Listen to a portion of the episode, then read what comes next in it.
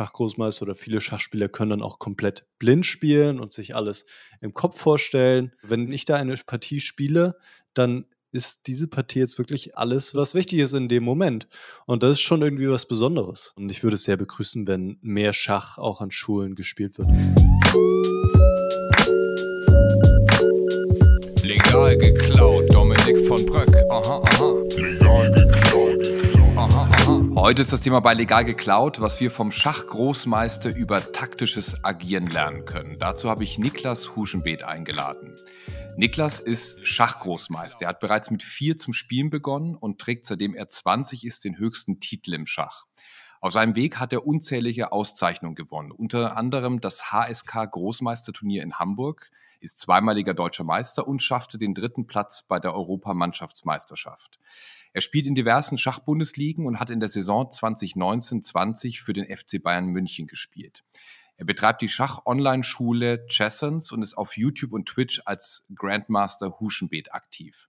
Alleine sein YouTube-Kanal hat mehr als 90.000 Abonnenten und mehr als 22 Millionen Aufrufe. Ich freue mich sehr, dass du da bist. Moin, Niklas. Ich freue mich auch. Vielen Dank, Dominik, für die sehr nette Einleitung. sehr gerne. Sag mal, Niklas, wenn du jetzt eine Schachfigur wärst, welche wärst du und warum? Das ist eine beliebte Frage. Scheiße. Und ich gehe da. du dachtest jetzt, das hätte mich noch niemand, niemals jemand gefragt, oder? Nein, also ich gehe da auch mit der Figur, die, kann man schon sagen, am spannendsten ist im Schach, mit dem Springer. Denn der Springer hat diese besondere Eigenschaft, dass er über andere Figuren drüber springen kann. Deshalb auch der Name, was eben keine andere Figur vermag und auf eine Art und Weise zieht, die sonst keine Figur so innehat. Und das macht ihn besonders, macht ihn spannend. Und der Springer ist ja auch das Logo von meinem YouTube-Kanal, auch mhm. von meinem äh, von meiner Schachschule Chessens. Insofern habe ich da schon eine besondere Beziehung zu dieser Figur. Jetzt ist dein Logo aber, wenn ich glaube, ähm, so ein hellblau oder ein Blauton. Ähm, in Schach gibt es nur schwarz und weiß. Wärst du ein schwarzer oder ein weißer Springer? ah, ich weiß es nicht. Ich hatte tatsächlich den Spitznamen in der Uni-Zeit. Da haben wir uns alle irgendwie so Spitznamen gegeben. Ich habe mhm. in den USA studiert und die machen das ganz gerne. Da war ich in dem Schachteam und da hat jeder so seinen Spitznamen. Und ich war The Dark Knight. Ja. Natürlich dann angelehnt an Batman. Von daher vielleicht dann eher der schwarze Springer. Hammermäßig. Jetzt ist ja nicht jeder unserer Zuhörer ähm, im Schach, ähm, sage ich, firm. Ja, vielleicht die meisten werden die Regeln kennen, aber jetzt so wirklich aktiv das mitzuverfolgen oder zu wissen, was auch eine Elo-Zahl und ähnliches ist, ähm, das vielleicht nicht. Kannst du mal schildern, wie der Alltag eines Schachgroßmeisters aussieht? Ich kann meinen Alltag schildern, schildern, aber das ist nicht unbedingt gleichbedeutend mit dem Alltag eines Schachgroßmeisters. Also in dem Sinne, dass es da auch zu unterscheiden gilt zwischen Profis, wirklich mhm. Großmeistern, die Profis sind, und dann gibt es Großmeister, die, die vielleicht eher Trainer sind. Bei mir ist es so eine Mischung, ich würde sagen ungefähr 50-50. Mhm. Von daher, das ist, glaube ich, ein großer Unterschied. Wenn jetzt jemand komplett Profi ist, dann wird sein Trainings oder sein Alltag auch danach aufgebaut sein, also mit Training, mit viel eigenem Training ähm, versehen sein, während mhm. zum Beispiel mein Alltag ist äh, sehr vielfältig in dem Sinne, dass ich meinen YouTube-Kanal habe und dort mich darum kümmere, dass neue Videos erscheinen, dass ich meine Schachschule habe und mich dort um den Support kümmere und um neue mhm. Aktionen und Videos und dann auch mein eigenes Training auch nicht zu kurz kommen darf. Also da ist passiert sehr, sehr viel und jeder Tag ist irgendwie anders, weißt du? Und okay. insofern kann man das gar nicht so klar jetzt fassen, aber es ist auf jeden Fall viel Schach. Ich wollte gerade fragen, also ist es wie auch bei einem Spitzenmusiker, der sagt, wenn er drei Tage nicht spielt, dann hat er schon das Gefühl, dass er so auf seinem Niveau gewissermaßen einrostet? Also sagst du, du musst mindestens eine Stunde am Tag spielen? Nee, äh, das tue ich tatsächlich auch nicht. Also okay. ich spiele Tatsächlich nur in meinen Livestreams. Einmal in der Woche mache ich einen Livestream, wobei ich da auch nicht immer selber spiele. Zum Beispiel jetzt mhm. am letzten Dienstag habe ich äh, Partien kommentiert. Weil für mich Online-Schach ist einfach so eine Spaßangelegenheit und es ist nicht zu vergleichen mit den richtigen Partien am Brett, mit der. Atmosphäre vor Ort, wenn man, den, wenn man dem Gegner gegenüber sitzt. Und ist auch nicht zu vergleichen in dem Sinne, dass man eine ganz andere Bedenkzeit benutzt. Also online spielt man mit drei Minuten pro Partie oder fünf Minuten pro Partie und in einer richtigen Langzeit klassischen Partie, da spielt man mit 90 Minuten oder mehr pro, Sp Ach, krass. pro Spieler. Und die Partien können dann auch schon mal vier, fünf oder vielleicht sogar sechs Stunden dauern. Insofern ist das nicht zu vergleichen. Aber ja, definitiv, wenn ich länger nicht gespielt habe, dann merke ich das natürlich und dann fühlt man sich ein bisschen eingerostet, kommt aber auch wieder recht schnell rein in, in das Ganze, weil ich habe schon über 1000 Partien gespielt. Man kennt es eben. Ja. Und wie wird man jetzt Schachgroßmeister für diejenigen, die das äh, vielleicht noch gar keine Vorstellung dahinter haben, wie das funktioniert? Also im Schach, du hast es schon angesprochen, haben wir eine sogenannte Elo-Zahl. Die Elo-Zahl ist eine Zahl, die ganz genau darüber Auskunft gibt, wie gut ein Spieler ist. Ähnlich zu vergleichen mit Handicap im Golf oder auch beim Tennis gibt es so Ratingpunkte. Und bei dieser Elo-Zahl braucht man 2500 mindestens. Das ist ein Kriterium. 2500 mhm. Elo-Punkte braucht man, darüber muss man einmal sein. Und außerdem braucht man drei sogenannte Großmeisternormen, die man dann in Turnieren mit einer bestimmten Performance erspielt. Und ist es jetzt äh, ein inflationärer Titel oder ähm, sagst du, da trennt sich die Spreu vom Weizen? Also es gibt natürlich immer mehr Großmeister logischerweise, denn man verliert den Großmeistertitel auch nicht mehr, wenn man ihn einmal mhm. bekommen hat. Insofern hat man ihn einmal, ist man auf Lebenszeit Großmeister, außer, okay. außer äh, man schummelt, was, äh, wo es manchmal Fälle gab und da kann man tatsächlich dann den Großmeistertitel verlieren. Man kann schummeln beim Schach. Ja, ja, ja das ist ein Problem, dass vor allem das elektronische äh, Cheating mit mhm. Handy oder anderen Hilfsmitteln, denn mittlerweile sind die Computer im Schach so stark, dass sie selbst auf einem Handy, auf einem Smartphone schon stärker sind als jeder Mensch, mehr oder weniger auf jeden Fall ausreichend stark. Mhm. Und dann gab es häufiger schon Fälle, wo Leute erwischt wurden, wie sie auf der Toilette mit dem Smartphone dann geschummelt haben. Unfassbar. Gibt es denn einen geläufigen Mythos über Schachspieler, ähm, den du gerne mal widerlegen möchtest? Eigentlich Größtenteils positive, die ich gar nicht irgendwie widerlegen möchte. Also sowas wie, dass, dass Schachspieler unheimlich intelligent sind und großartiges analytisches und logisches Denken haben, was sicherlich auf viele Schachspieler auch, auch zutrifft. Oder dass, dass alle Schachspieler auch gleichzeitig Mathe-Genies sind. Es gibt sehr viele positive Assoziationen zum Glück. Natürlich gibt es auch viele Assoziationen, die Richtung nerdig oder mhm. sehr introvertiert adoptiert oder Eigenbrötler, ich weiß es nicht. Klar, natürlich gibt es alle diese Assoziationen, aber wie das immer so ist mit den Stereotypen, klar, irgendwo gibt es da auch einen Kern der Wahrheit darin, aber es gibt natürlich auch eine sehr große äh, Vielfalt von Schachspielern, die alles Mögliche sind, die auch teilweise total extrovertiert sind und, ja. und total nicht diesem Stereotyp entsprechen. Ich würde mich persönlich einordnen, dass ich schon zu gewissem Maße dieser introvertierte Typ bin, der sehr gerne auch mal nerdig ist, aber auch gleichzeitig viele andere Facetten habe. Insofern gibt es da nichts, was mir so besonders auf dem Herzen liegt, wo ich sage, das ist jetzt komplett falsch, wenn Leute an Schachspieler denken. Wie gesagt, da äh, gibt es auch sicherlich einen Kern der Wahrheit bei diesen ganzen Geschichten. Ja, weil gerade wenn du das Nerdtum eben ansprichst, als ich deine ersten Videos und deine ersten Livestreams gesehen hatte, habe ich das bei dir eben sehr beeindruckend empfunden, dass ich dich eher als extrovertiert empfunden habe. Zumindest zu den Schachspielen, die ich so in meinem Bekanntenkreis kenne, im Verhältnis. Aber wie du eben sagst, ne, das Spiel ist, glaube ich, mittlerweile so facettenreich und hat so einen Ruhm auch bekommen, dass es schwer ist, das äh, nur noch in eine Ecke zu stellen, letztlich. Ne? Genau. Jetzt hast du gerade schon angesprochen, wenn das ähm, bei so einer Turnierpartie ist, die dann eben 90 Minuten jeder hat und das dann auch mal vier oder fünf, sechs Stunden gehen kann. Ich habe äh, gelesen äh, diverse Male, dass der Kalorienverbrauch bei einer Schachpartie, wenn das so eine lange ist, äh, wirklich erheblich ist und vergleichbar ist mit auch einem Fußballspiel oder Radrennfahrern und ähnlichem. Also dass es wirklich eine massive Belastung auch für den Körper ist. Merkt man das tatsächlich? Also wenn man da in so einer vier, fünf Stunden Partie drin ist, kriegst du das mit, was das eigentlich für eine körperliche Anstrengung ist? Das merkt man vor allem danach. Also jetzt während der Partie ist man wirklich auch teilweise Adrenalin geladen, vor allem wenn es Mhm. dann darum geht, äh, unter Zeitdruck, wir wenn die Zeit dann knapp wird, die richtigen Züge zu finden und, und nicht den, den Fehler zu machen. Denn es ist ja insofern das Besondere im Schach, dass man sich quasi keine Ruhepause gönnen kann. Also man kann nicht wie, weiß ich nicht, im Fußball, wenn man jetzt 5-0 vorne liegt, dann kann man es auch mal äh, locker angehen lassen. In dem Sinne, das ist eben der Unterschied, dass man eine super Partie spielen kann, Mhm. aber du machst einen Flüchtigkeitsfehler, einmal hast du eine Unkonzentriertheit und du kannst die gesamte Arbeit der letzten Stunden kannst zunichte machen und kannst von einer gewonnenen in eine verlorene Stellung kommen, ohne, selbst wenn du jetzt perfekt spielst und keinen weiteren Fehler machst und immer die richtigen Züge machst, dass du trotzdem verlierst, weil du eben diesen einen Fehler gemacht hast. Und deshalb müssen wir beim Schach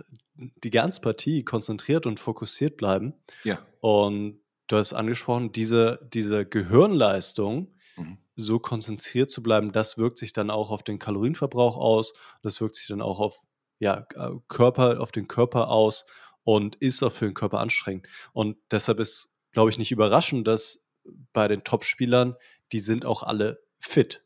Mehr oder weniger. Klar gibt es auch gewisse Unterschiede, aber du wirst jetzt unter den Top 100 wirst du nicht viele Leute finden, die jetzt äh, unglaublich unsportlich sind. Mhm. Also wirst du nicht finden, weil das ist auch ein, ein wichtiges Kriterium für den Erfolg, dass man diese körperliche Ausdauer hat. Und das macht sich dann bei mir, ja, vor allem, wenn ich jetzt so ein längeres Turnier gespielt habe, mehrere Partien, oder jetzt vor kurzem habe ich in der Bundesliga gespielt, da war es, da gab es zwei Partien an einem Tag, da habe ich dann an einem Tag, habe ich sicherlich mal acht bis zehn Stunden Schach gespielt. Boah. Und das merkt man dann auf jeden Fall, ja. Dann braucht man auch ein bisschen Pause. Weil das wäre nämlich auch eine meiner Frage gewesen, ob du auch körperlich trainierst, beispielsweise, ob du äh, Sportarten machst ähm, und wenn ja, welche, ob auch sowas wie autogenes Training oder sowas eine Komponente ist, die wichtig ist, um sowas wie Konzentrationsfähigkeit über so einen langen Zeitraum hochhalten zu können. Ja, also ich, ich trainiere, ich mache sehr gerne Sport, aber nicht für Schach, sondern weil ich es einfach gerne mache und weil es mir wichtig ist. Aber es hat auch einen positiven Effekt äh, für Schach und genau dasselbe Thema auch autogenes Training oder Meditation habe ich auch häufig gemacht, denn wenn die Zeit knapp wird, dann, dann flattern natürlich auch die Nerven und dann wird man unruhiger und dann kommt Adrenalin rein. Und ich habe äh, gemerkt, als ich dann angefangen habe, regelmäßig zu meditieren, dass ich in solchen Situationen viel ruhiger war, was natürlich deutlich besser ist. Teilweise, teilweise vielleicht sogar zu ruhig, aber auf jeden Fall deutlich besser, als wenn man quasi keinen klaren Gedanken mehr fassen kann, weil man so aufgeregt ist Mhm. dann, weil das sind die entscheidenden Momente, wenn jetzt beide Spieler, weiß ich nicht, zwei Minuten auf der Uhr haben und jetzt noch fünf Züge machen müssen, ist es in der Regel so, dass man beim 40. Zug, wenn man 40 Züge gemacht hat, dann bekommt man nochmal Zeit dazu. Aber das ist immer so eine kritische Phase, die, die letzten Züge bis zum 40. Zug, weil man in der Regel dort im Mittelspiel sehr viel Zeit aufgebraucht hat und Mhm. dann in dieser Phase, bis man wieder Zeit dazu bekommt, will man jetzt keinen Fehler machen, logischerweise. Aber klar, wenn man wenig Zeit auf der Uhr hat, dann passieren auch die Fehler. Und da gilt es dann nach wie vor ruhig zu bleiben und, und so gut es geht äh, zu berechnen und, und keinen Fehler zu machen. Und gibt es da auch, ähm, um das Thema damit auch abzurunden, gewisse Dinge, die du während so einer Partie auch isst? Darf man essen oder trinkst du nur und wenn ja, was? Ja, das ist recht simpel gehalten. Also ich trinke immer nur Wasser.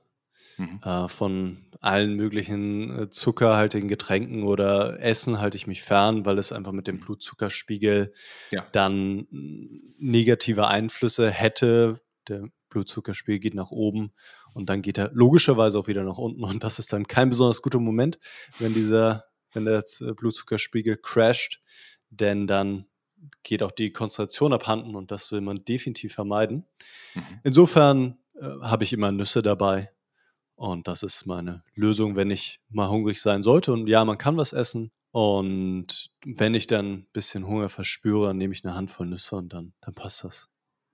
Ich würde gerne mit dir über so dieses taktische Agieren sprechen und äh, wie du letztendlich taktisch handelst äh, im Schach. Es gibt ja für viele Leute, die ähm, Großmeister betrachten, ist es ja wirklich also überhaupt nicht nachvollziehbar, wie viele Züge ihr jetzt im Vorhinein ähm, berechnet.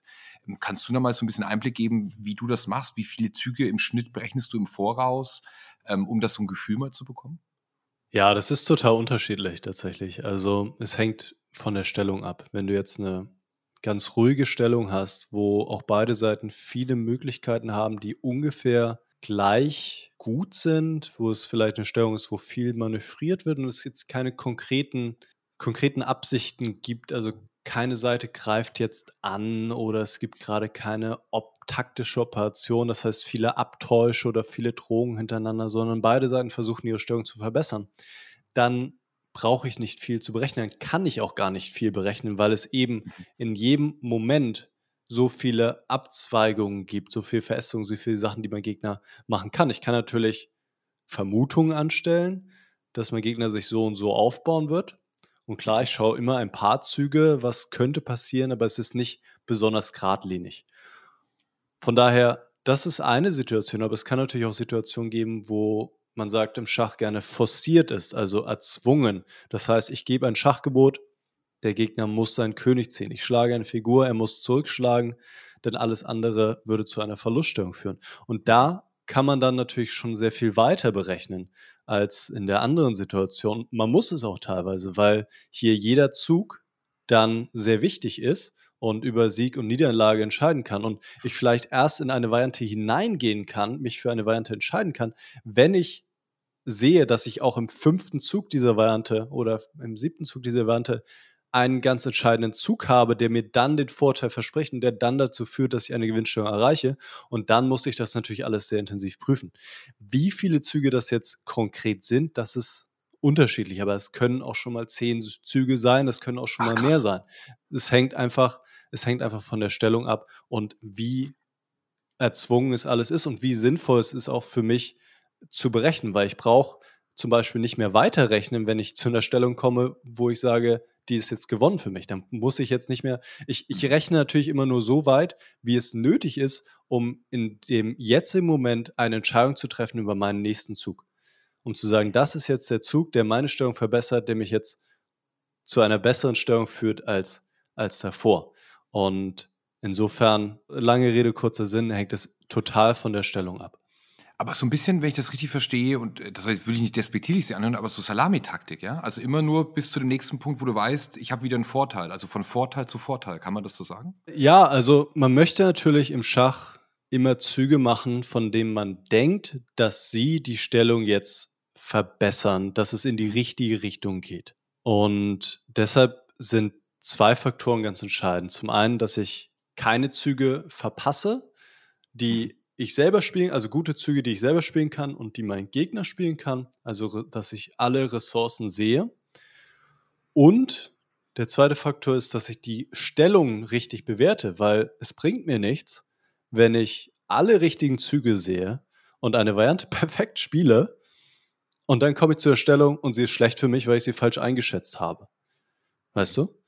Ja. Und das sind die beiden Faktoren, die, die einfach eine entscheidende Rolle spielen beim Schach die Variantenberechnung, dass ich alle relevanten Züge sehe und dass ich die Stellung jeweils richtig einschätze. Und das ist eben genau der Punkt. Ich möchte eine Variante bis zum Ende berechnen, bis zu einem Punkt, wo ich sagen kann, okay, jetzt ist es vielleicht nicht mehr erzwungen, jetzt geht es nicht mehr weiter.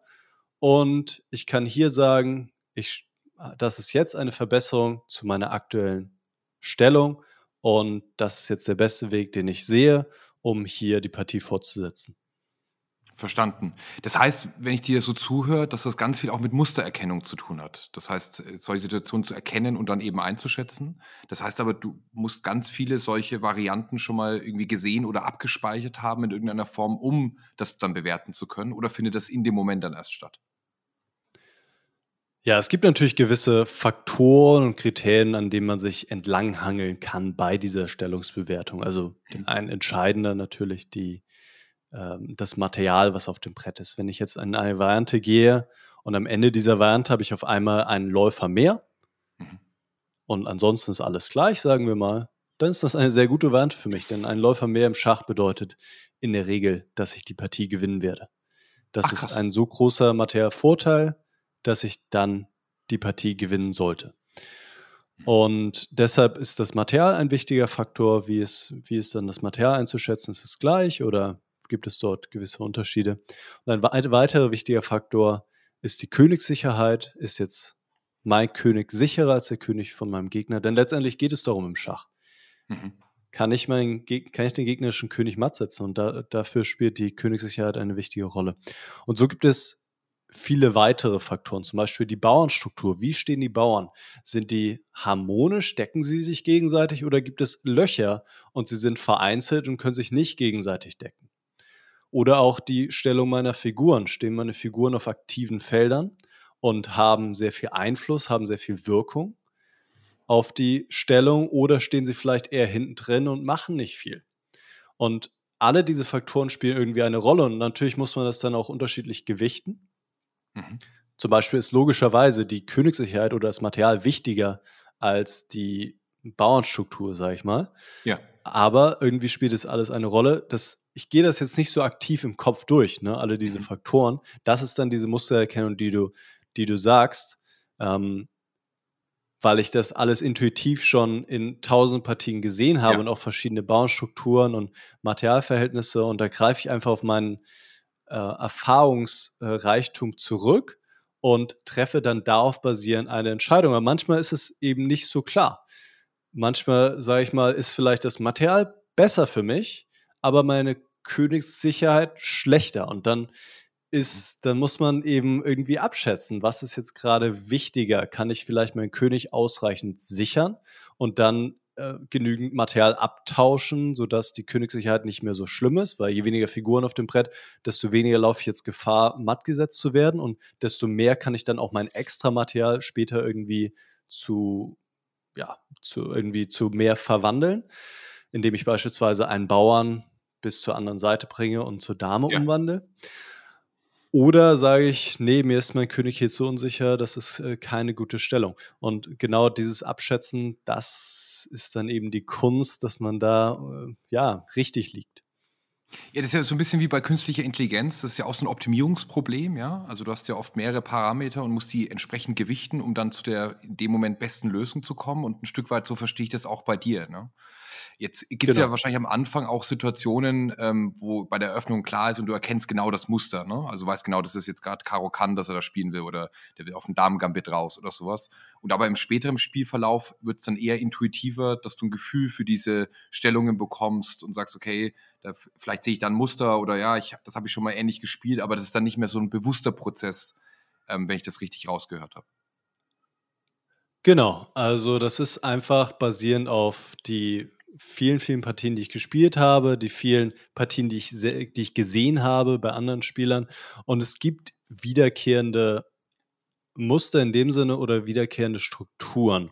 Also wirklich, die, die Bauernstruktur gibt sehr viel vor, wie die mhm. Bauern stehen, wie viele Bauern auf dem Brett sind. Und dort gibt es mehr oder weniger eine begrenzte Anzahl. Und quasi alle diese Strukturen hatte ich schon mal auf dem Brett und weiß, was dabei wichtig ist und was zu beachten ist und wo die Figuren ungefähr hingehören. Aber in jeder Partie ist es dann doch konkret was anderes, weil die Figuren vielleicht ein bisschen anders stehen. Ich weiß mhm. vielleicht die ungefähre Richtung und worauf es ankommt, aber wie genau es dann umzusetzen ist, ist dann nochmal eine ganz andere Frage. Würdest du dann sagen, ein gutes Gedächtnis ähm, spielt eine wichtige Rolle für einen Schachspieler? Ja, auf jeden Fall. Also nicht nur auf die auf diese Mustererkennung bezogen, weil das ist schon auch intuitiv und Bauchgefühl und man hat einfach dann automatisch so eine gewisse Auswahl von Zügen, aber mhm. das, das gute Gedächtnis ist vor allem bei der Eröffnung sehr wichtig, denn die Eröffnungstheorie, so nennen wir das, also die Anfangszüge, dieses Wissen ist mittlerweile sehr weit fortgeschritten. Das heißt, dass die Leute schon die ersten 15, 20 oder mehr Züge vorbereiten vor der Partie Krass. und dann am Brett wiedergeben, um mit einem Vorteil in die Partie zu starten. Denn im Schach, wir starten immer aus derselben Grundstellung. Weiß startet mit jeder, mit in jeder Partie zuerst. Und man kann diese Züge alle mit dem Computer analysieren mhm. und dann wenn man sie sich gut merken kann, kann man sie wiedergeben und, und so in Vorteil kommen. Oder wenn man mit Schwarz spielt, da ist das erste Ziel erstmal auszugleichen, aber zumindest problemlos aus der Öffnung zu kommen oder im besten Fall mit mehr, ähm, mit Vorteil und vielleicht auch mehr Zeit auf der Uhr, was auch ein wichtiger Faktor sein kann. Das finde ich meine nächste Frage. Also gibt es denn, ähm, ist Schach, äh, pardon, ist äh, Schwarz im Schach per se ein Nachteil? Also ist man immer schlechter gestellt mit Schwarz? Gibt es auch so vielleicht Gewinnwahrscheinlichkeiten, wie oft Weiß häufiger gewinnt als Schwarz? Ja, bestimmt. Also ich habe es jetzt nicht im Kopf, aber ja, auf jeden Fall. Schwarz ist schlechter gestellt, denn wir haben eine symmetrische Stellung und Weiß mhm. fängt an. Weiß ist also ein Zug im Vorteil. Und ja. insofern ist es ein minimaler Vorteil, mit Weiß anzufangen. Ist Weiß dann tatsächlich auch deine Präferenz oder ist es immer die Präferenz eines Schachspielers, Weiß zu wählen? Ja. Also okay. in der Regel, ja, für mich auf jeden Fall. Denn mit Weiß kann ich direkt Druck ausüben, ich kann aggressiv spielen, ich kann probieren, meinen Gegner direkt vor Probleme zu stellen und ihm auch vielleicht ein bisschen mein Spiel aufdrücken mhm. oder ein bisschen mehr die Richtung vorgeben vielleicht. Während mit Schwarz das erste Ziel ist, ja, erstmal auszugleichen in dem Sinne, erstmal den Öffnungsvorteil, diesen Anzugsvorteil von Weiß zu neutralisieren, zu egalisieren und dann schaut man weiter. Insofern ist es angenehmer mit Weiß zu spielen, auf jeden Fall. Weil, also, das ist jetzt so, so meine Denkweise darauf, weil es könnte ja vielleicht schon strategisch sein, zu sagen, ich äh, trainiere mehr mit Schwarz, weil ich weiß, bei Weiß läuft es im Zweifel besser. Ist das so? Also trainierst du häufiger Schwarzpositionen, weil Weiß läuft ohnehin ein bisschen einfacher? Naja, also Schach ist grundsätzlich Remis. Also unentschieden, wenn beide Seiten perfekt spielen. Und die Eröffnungen sind auch, wenn beide Seiten richtig spielen, gibt es keinen Vorteil. Insofern ist es auch wichtig, dass man mit Weiß äh, die Eröffnung gut studiert, um immer wieder Ideen zu finden, die den Gegner vor Probleme stellen. Das sind nicht unbedingt Ideen, die zu objektivem Vorteil führt, führen, wenn der Gegner korrekt spielt. Aber das sind Ideen, die den Gegner vielleicht überraschen, wo er schwierige Entscheidungen treffen muss, wo die Stellungen vielleicht neu sind. Und deshalb sind beide ähm, Eröffnungsrepertoires für Weiß und für Schwarz gleich, gleich wichtig. Denn mit Weiß möchte ich gerne Druck aufbauen und, ja. und maximale Probleme äh, stellen. Und mit Schwarz möchte ich gerne so risikolos wie möglich das Spiel ausgleichen und in eine ja, vernünftige Stellung kommen und, und jeglichen Druck oder so abschütteln. Insofern, tatsächlich muss ich sagen, ich glaube, ich, ich beschäftige mich mehr mit Weiß, weil es irgendwie auch mehr Spaß macht, wenn man direkt so mhm. angreift und, ja. und aggressiv ist aber äh, das Schwarzrepertoire ist auch sehr wichtig. Und also wenn du jetzt so einen, Trick oder einen Best Practice hättest, den du gern am Anfang deiner Karriere gewusst hättest, jetzt für jemand, der, sag ich mal, mit Schach anfängt und äh, so ein Anfängerniveau hat und sagt, ich möchte relativ zügig mal einen Sprung nach vorne machen, ja. Ähm, was würdest du denn dem empfehlen? Was sollte der machen, um mal wirklich so einen bedeutenden Kompetenzzuwachs zu bekommen? Am Anfang ist vor allem die Taktik sehr wichtig. Also die Taktik im Schach bezieht sich tatsächlich auf diese kurzen Abfolgen. Das heißt, ich schlage eine Figur, du schlägst wieder oder ich mache eine Gabel. Das ist so ein typisches taktisches Motiv. Ich nehme meinen Springer und greife zwei deiner Figuren an. Du kannst nicht beide retten und dann gewinne ich eine der beiden Figuren. Und von diesen taktischen Motiven gibt es sehr, sehr viele. Und genauso gibt es auch, ja, einfach taktische Abfolgen. Das heißt, vielleicht gebe ich einen Schach und danach mache ich einen Doppelangriff, wie dem auch sei. Aber das, diese Taktik ist unglaublich wichtig, weil mit der mhm. Taktik kann man entweder Material gewinnen oder zum Mattangriff kommen oder vielleicht sogar zum Matt. Und das ist so ein bisschen wie wie im Tennis, sage ich dazu ganz gerne, unforced errors. Wenn man im Schach einfach eine einfache Taktik erlaubt, das heißt, ich ziehe einen Zug und mein Gegner kann jetzt mit einer Gabel eine Figur von mir gewinnen, dann habe ich einen unforced error gemacht, denn es war, es war, es gab keinen, es gab keine Notwendigkeit, diesen Fehler jetzt zu machen. Ja. Und genauso ist auch auszunutzen, wenn, wenn meine Gegner diese taktischen Fehler machen. Und gerade im Anfängerniveau, auf dem Anfängerniveau spielen diese taktischen Motive und diese Mattmotive eine unglaublich wichtige Rolle, weil das ist genau, wenn ich das erstmal abstellen kann, diese Unforced Errors, dann habe ich schon sehr viel gewonnen.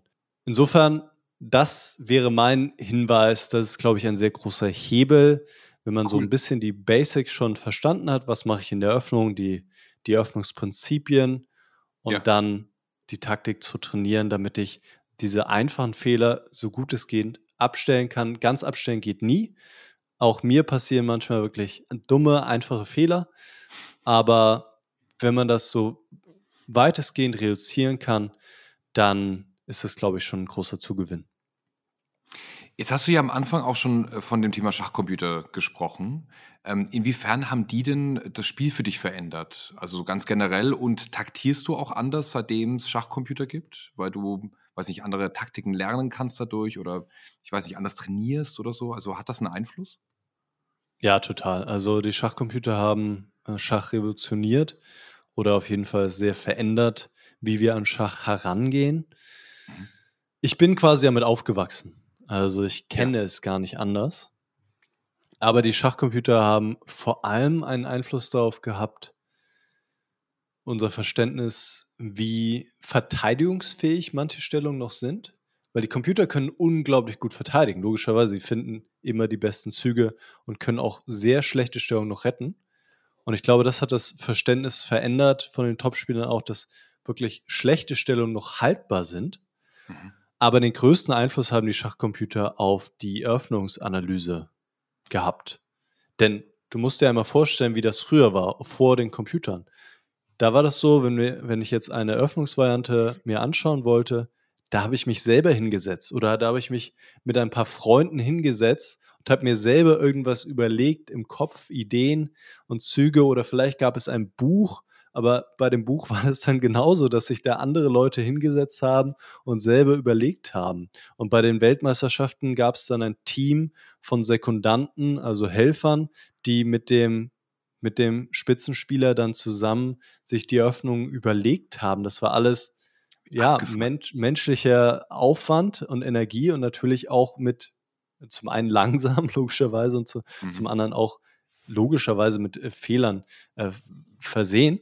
Und jetzt ist jeder Spieler, jeder Spieler in der Lage, online einfach äh, ein, äh, die stärkste Computer-Engine der Welt sich herunterzuladen oder direkt online zu benutzen, die dir in jeder Stellung den besten Zug zeigt, mit der du dir eine Eröffnung analysieren kannst, mit der du dir Eröffnungsvarianten zurechtlegen kannst. Und das hat natürlich einen unglaublichen Unterschied gemacht. Und deshalb ist auch diese Masse an Theorie, an Zügen in der Eröffnung so unglaublich gewachsen, weil mhm. es jetzt so viel mehr Wege gibt und so viel schneller man zu Ergebnissen kommt und analysieren kann. Und da hatten die Schachcomputer einen unglaublich großen Einfluss. Sehr, sehr spannend. Was sich ja daraus auch so ein bisschen auch ableitet, ist ja, ähm, der Computer löst ja sehr schnell sehr viele Probleme letztendlich, ne? um auch zu diesem Schluss zu kommen und zu bewerten, ob jetzt so eine Stellung oder eben das einen Vorteil gibt oder ob man aus so einer schlechten Stellung auch wieder rauskommt, wie du es beschrieben hast. Aber das münzt sich ja letztendlich auch auf dem Schachspieler. Also man sagt ja Schachspielern auch nach, die müssen schnell denken, Probleme lösen. Äh, der Gegner ändert ja auch ständig seine Taktik oder auch seine Strategie manchmal. Ja. Ähm, merkst du denn so eine bessere Problemlösungsfähigkeit bei dir nicht nur im Schach, sondern tatsächlich auch generell irgendwie im Alltag? Ich würde schon sagen, dass ich ganz gut darin bin, Probleme zu lösen. Ich glaube, dass ich schon viele Eigenschaften oder viele Fähigkeiten, die ich beim Schach gebrauchen kann, wie jetzt zum Beispiel diese Konzentrationsfähigkeit, ja. wie diese ähm, natürlich Planfähigkeit, so ein bisschen in die Zukunft zu schauen mhm. und zu sehen, was wird vermutlich passieren, was ist hier, was sind die nächsten Schritte, dass ich das schon auch auf mein äh, restliches Leben äh, transferieren kann. Vielleicht manchmal sogar zu viel, wo ich vielleicht alles durchplanen möchte. So war es früher zumindest, äh, dass ich immer alles, alles durchplanen, alles durchplanen wollte und, und gar nicht so viel Raum für, sag ich mal, Flexibilität oder Spontanität gelassen habe. Ja. Bis ich dann mal so eine Backpacker-Reise gemacht habe nach Thailand und mir da einfach alles offen gehalten habe und gesehen habe, ja, so einfach Freiheit und einfach in dem Sinne Freiheit, dass man eben nicht auch weiß, was der Tag jetzt bringt, was passiert, kann auch ganz schön sein, dass ich ja ein bisschen mehr eine Balance gefunden habe. Ja. Das heißt, du rennst jetzt nicht die ganze Zeit zu deiner Family und sagst, wir müssen da ein Bauernopfer machen oder sowas, ja? Also ist jetzt permanent in deinem Alltag, ja? Nee. Wie ist es denn eigentlich, ähm, die Frage hat mich vorhin noch interessiert und jetzt ist sie mir auch gerade wieder eingefallen, wenn du so viele ja. Züge vorausberechnest, dann stelle ich mir vor, dass du extrem gut darin bist, äh, also so zu visualisieren im Kopf oder so ein ähm, räumliches Forschungsvermögen hast, weil du musst dir ja so ein bisschen die Partie im Kopf vorstellen und dann äh, das evaluieren. Ist das tatsächlich ja. so? Also hast du eine sehr gute räumliche Forschungskraft? Ja, also wenn es äh, um Schach geht, auf jeden Fall. Denn wie du sagst, ungefähr so läuft das ab. Du starrst auf das Brett und dann siehst du vor dem inneren Auge, wie die Stellung in ein paar Zügen sein wird. Also so mhm. ist, so ist der Prozess, dass man dann auf dem Brett sieht, wie die Figuren dann stehen werden in ein paar Zügen. Und da, dafür brauchst du einfach diese visuelle äh, Vorstellungskraft. Und das ist etwas, was mit dem Training immer weiter sich verbessert und was fast alle Schachgroßmeister haben. Tatsächlich. Ich, ich sage fast alle, weil es gibt Ausnahmen oder es gibt manche Leute, die eben nicht diese räumliche Vorstellungskraft haben. Okay. Und dann ist es natürlich extrem schwierig. Wie machen die das? Weißt du das? Ja, die müssen sich das irgendwie merken. Ich weiß nicht genau, aber es ist extrem schwierig. Ähm, ich habe mich mal mit einem unterhalten. Kann ich mir gar nicht vorstellen. Total abgefahren. Ja, insofern, das äh, läuft bei mir zum Glück ganz gut und vielleicht hast du es auch schon mal gesehen oder gehört. Schachgroßmeister oder viele Schachspieler können dann auch komplett blind spielen und sich alles ja. im Kopf vorstellen. Und das ist eben auch darauf zurückzuführen, dass wir eben mhm. bei unseren Partien so viel auch äh, visuell uns vorstellen müssen, ähm, dass wir theoretisch auch komplett blind spielen könnten. Und geht es auch in die andere Richtung? Also, dass wenn jemand eine Notation aufschreibt, dass du sofort das im Kopf hast und verstehst, was da passiert ist? Ja, also wenn das jetzt von der Grundstellung aus losgeht, dann könnte ich da direkt folgen. Natürlich müsste ich mich schon anstrengen, konzentrieren, dass ich mhm. auch alles im Kopf behalte, aber das geht schon recht problemlos. Voll abgefahren. Das sind ja extrem viele Vorteile, ja. Also deswegen sprechen ja auch manche Leute tatsächlich auch von einem Art Wundersport, äh, die Schach ist. Und ich weiß aus dem Lernbereich, dass es auch erste Initiativen ähm, in der EU gibt, ähm, Schach in der Schule zu etablieren, also als Schulfach gewissermaßen. Was hältst du von sowas? Findest du sowas sinnvoll? Ja, auf jeden Fall. Also du hast es ja schon angesprochen. Wir haben ja auch schon viele Vorteile von Schach jetzt hier benannt und vor allem diese Konzentrationsfähigkeit und dieser Fokus. Weil wir leben mittlerweile in einer Welt, wo es unglaublich viele Ablenkungen gibt und ja. wo die Auf Aufmerksamkeitsspanne immer geringer wird, weil es immer wieder neue Stimuli gibt. Ich meine, kann, brauchst ja nur die, diese Stories anschauen oder TikTok Shorts oder wie es alles heißt. Da ist ja immer zack, paar Sekunden, nächster Stimulus, nächster Stimulus, hier, nächste Benachrichtigung und so weiter und so fort. Und dadurch sinkt die Aufmerksamkeitsspanne mhm. und die Konzentrationsfähigkeit leidet darunter. Und Schach ja. wäre da ein großartiges Mittel, um das, um dem entgegenzuwirken. Es wurden auch schon unheimlich viele Studien dazu gemacht. Mhm. Und ich würde es sehr begrüßen, wenn mehr Schach auch an Schulen gespielt wird. Jetzt sprichst du ja auch von diesem negativen Effekt, den äh, zum Beispiel Social Media eben auch auf das Thema äh, Konzentrationsfähigkeit hat, ja, auch diese ja. zu hohen Dopaminstöße in zu kurzer Abfolge und so weiter, die Stimuli, Absolut. von denen du sprichst. Äh, heißt das aber auch im Umkehrschluss, dass du dich, sag ich mal, mit einem gewissen Detox ähm, letztendlich auseinandersetzt und sagst, okay, ich werde nicht mehr als eine Stunde am Tag Social Media machen, weil ich weiß, ich leide darunter von meiner Konzentrationsfähigkeit für den Schach oder sagst du, ich mache das wie jeder andere auch? Weil ich persönlich bin da sehr vorsichtig. Ich habe lange Zeit mich überhaupt nicht bei Instagram angemeldet, weil ich mhm. Sorge hatte, dass ich dort irgendwie äh, süchtig werde oder wie dem auch sei. Dann habe ich mich angemeldet, weil ich mehr Marketing machen wollte für, für meine Seiten und ein bisschen auch, weiß ich nicht, ein bisschen persönliche Einblicke in mein Leben geben wollte, aber eigentlich, ja, vor allem aus Marketinggründen. Und dann habe ich ganz lange Zeit, bin ich niemandem gefolgt, auch okay. wieder aus demselben Grund. Ja. Und dann haben mir irgendwann Leute gesagt, es äh, wäre zu abgehoben, wenn ich hier niemandem folge. Und dann, dann äh, habe ich angefangen, Leuten zu folgen, aber dann gab es auch die Möglichkeit, ähm, dass man eben die Stories oder die Posts auch nicht angezeigt bekommt. Worauf ich hinaus will, ich nehme das sehr, sehr ernst, mhm. äh, dieses Thema, denn es geht ja nicht nur um die Auf Aufmerksamkeitsspanne, es geht auch darum, wie viel Zeit möchte ich auf diesen sozialen Medien verbringen und ja. wie, was könnte ich stattdessen mit dieser, mit dieser Zeit machen. Und ähm, zum Beispiel auf Facebook habe ich bestimmt schon seit 2000, ah, ich weiß nicht wie lange, aber sehr, sehr langer Zeit habe ich so, ein, so eine Erweiterung, die heißt Newsfeed Kill oder sowas, Kill Newsfeed, wo dir einfach kein Newsfeed angezeigt wird auf Facebook. Also wenn du dich online, wenn du am Desktop, Desktop dich einloggst und ähm, seit letztem Jahr, und das war wirklich nochmal eine äh, sehr gute Sache, äh, habe ich auch so das, dasselbe für YouTube. YouTube zählt jetzt nicht traditionell unter die sozialen Medien, aber ja. es war genauso für mich ein, ja, wie soll ich sagen? Das war einfach, wenn, wenn mir gerade mal langweilig ist, dann einfach mal kurz zu YouTube und dann irgendwelche Videos geklickt und dann zack, ist eine Stunde wieder weg. Und ich habe einfach für mich gemerkt, das ist äh, keine Angewohnheit, die ich, die ich die, die mich irgendwie, also die mich jetzt so erfüllt oder wo ich sage, ja, das möchte ich weiter so machen. Mhm. Und dann hat mir ein Freund von mir auch eine App da, da oder Erweiterung empfohlen. Und jetzt gehe ich zu YouTube, wenn ich irgendwas Konkretes im Sinn habe, ne? wenn ich jetzt irgendwas äh, suchen möchte ja, zu irgendeinem gezielt. Thema und, und, und gehe nicht auf die Startseite. Und auf der Startseite ist quasi nichts. Ne? Das ist absolut einfach nichts.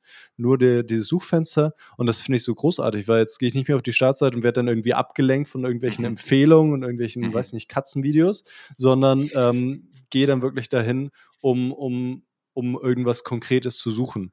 Und kann jetzt nicht sagen, dass, es, dass ich das jetzt alles mache wegen Schach, aber logischerweise würde ich behaupten, dass es äh, jetzt förderlich ist für mich, wenn mein Geist äh, relativ ruhig ist, also nicht so häufig abgelenkt ist. Ähm, das ist das Besondere beim, beim Schach. Ich meine, welche anderen Aktivitäten hast du, wo du mehrere Stunden wirklich dich nur auf eine Sache einlässt?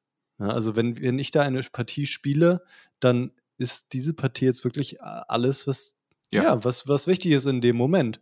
Und das ist schon irgendwie was Besonderes. Super.